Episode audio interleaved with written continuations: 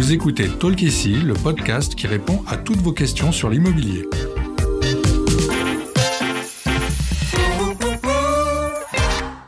Cet épisode a été enregistré à distance. Malgré tous nos efforts, la qualité du son n'est peut-être pas optimale, mais nous vous souhaitons tout de même une bonne écoute.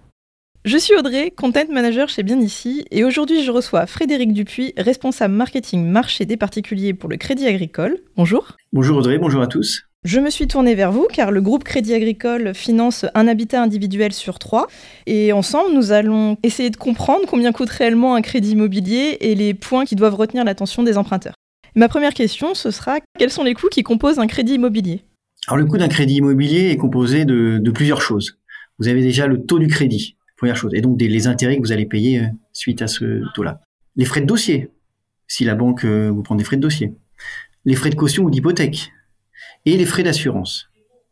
Donc à ces coûts directs, j'ai envie de dire, peuvent s'ajouter aussi des coûts indirects, notamment. Typiquement, un exemple, les, frais que vont prendre euh, les courtiers si vous passez par un courtier pour aller chercher un, un taux, notamment auprès d'une banque.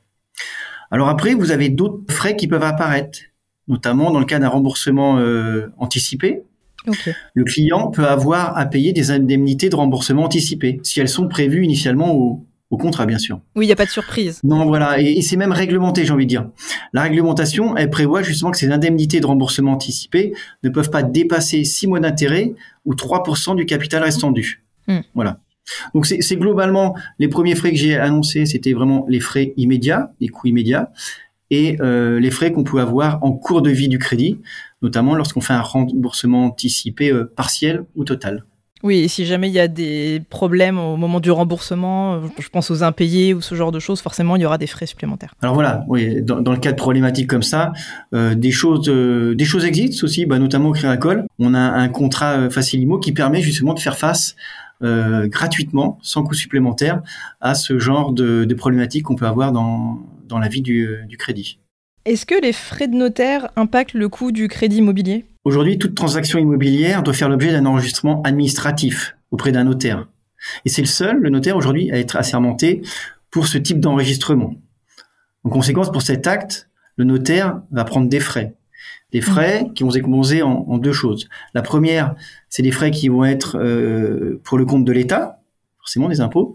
Et puis le deuxième, des frais qui permettent de rémunérer sa prestation. Alors généralement, les frais de notaire, les banques, elles sont capables aujourd'hui d'estimer avec les simulateurs ce que vous allez avoir à, payer dans le cadre des études de financement. Et j'ai envie de dire, ces frais-là, euh, aujourd'hui, bah, ils, font l'objet souvent d'un apport. Euh, les clients euh, apportent cette somme-là du, du, financement de leur, de leur bien. Et les honoraires d'une agence immobilière, y a, par contre, il n'y a aucun impact Voilà, même chose. Alors si vous passez par un, agent immobilier aussi pour acquérir un bien, vous allez devoir payer des, des frais d'agence. Et comme les frais de notaire, ils pourront être financés par, par l'apport. Donc mmh. ces différents frais, lorsqu'ils sont pris en compte dans, dans l'apport, ne sont pas repris dans l'étude de financement et ne viennent pas dégrader le taux d'endettement du client. Ok. Et ça, c'est vrai que c'est un bon conseil de justement de, de pouvoir euh, avoir ces deux types de frais dans l'apport euh, initial du, du, projet immobilier du client. C'est très clair. Comment est calculé le taux d'intérêt? Parce que c'est ce qu'on regarde en premier euh, quand on cherche un crédit, enfin en tout cas quand on, on est dans son projet. Ouais, effectivement, le, le, calcul du taux d'intérêt est quelque chose d'assez compliqué. On va peut-être pas rentrer dans ce détail-là. Pour autant, pour faire simple, il est fonction de la durée du crédit. Si vous voulez, plus la durée du crédit est courte, plus le taux d'intérêt va être réduit. Hmm. Globalement, pour vous donner un ordre d'idée, aujourd'hui, la durée moyenne d'un crédit immobilier en France, c'est à peu près 21 ans. Ok. Ouais, donc plus, si vous êtes sur du 15 ans, le taux sera euh, inférieur. Si vous êtes sur 25 ans, le taux sera euh, sera supérieur. Et euh, justement, avec, on entend beaucoup les, bah, ces taux qui remontent, qui inquiètent un peu justement les emprunteurs. On en est beaucoup sur des taux fixes, avec ces, ces, taux qui étaient très bas, on était beaucoup sur des taux fixes. Est-ce que le, le taux variable va retrouver un intérêt? Oui, vous avez raison. Aujourd'hui, 99% euh, des crédits immobiliers qui sont faits sont faits euh, à taux fixe. Mm. Pourquoi? Parce que ça permet au client d'avoir une bonne visibilité euh, sur les montants des échéances qu'il aura payé tout au long de son, son crédit immobilier. Aujourd'hui, non, c'est pas quelque chose. Au, vu de la courbe des taux, c'est pas quelque chose qu'on peut conseiller au client de partir sur un, un taux variable.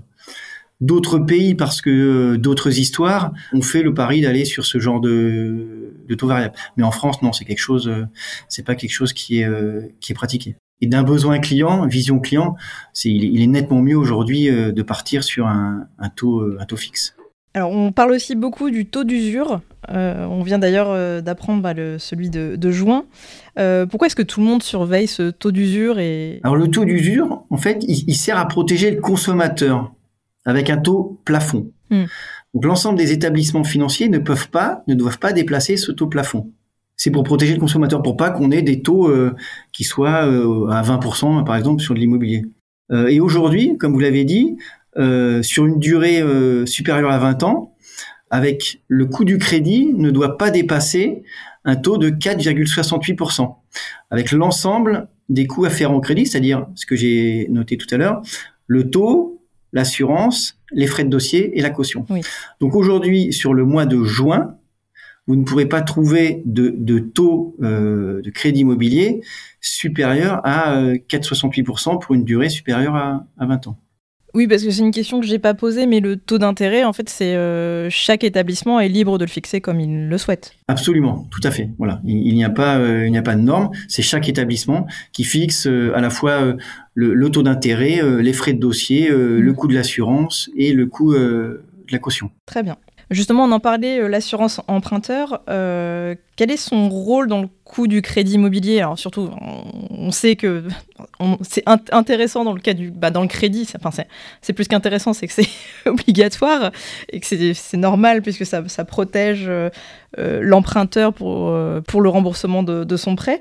Mais pareil, ça, ça, joue sur le coût du crédit, mais quel est, quel est, le rôle de l'assurance emprunteur sur le crédit? Alors c'est vrai qu'en cas de décès de l'emprunteur, cette assurance elle permettra de prendre en charge tout ou partie des mensualités euh, du crédit. Ça va être fonction de ce que vous avez pris euh, lorsque vous avez souscrit le, crédit.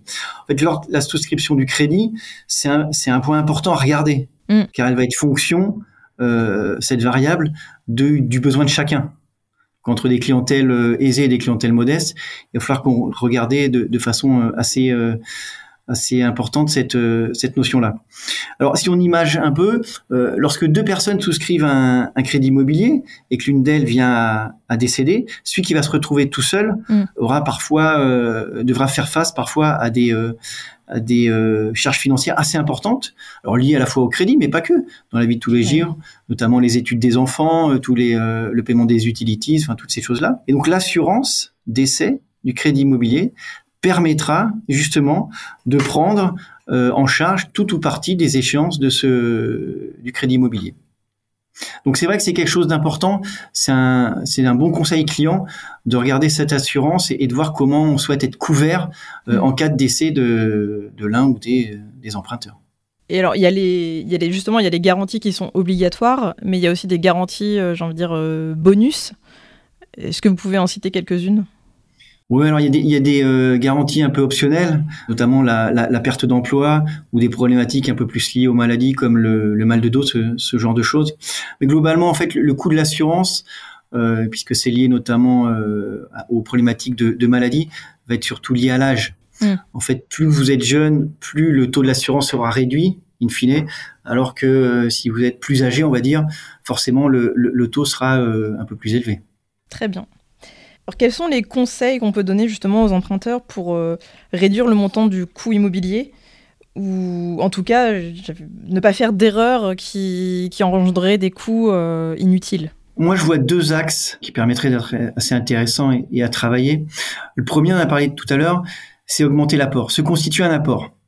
Quand on souhaite, quand on a un projet immobilier, l'une des premières choses à faire, euh, c'est de se constituer un, un apport, une épargne.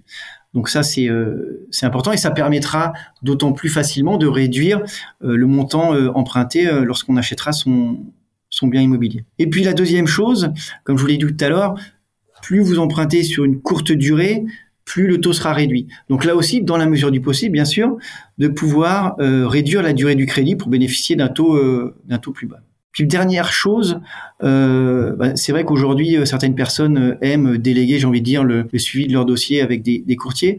Bah, peut-être aussi ça engendre des frais, ce genre de choses. Donc peut-être aussi faire soi-même mm. le tour des banques, j'ai envie de dire, pour pouvoir trouver le, le meilleur compromis.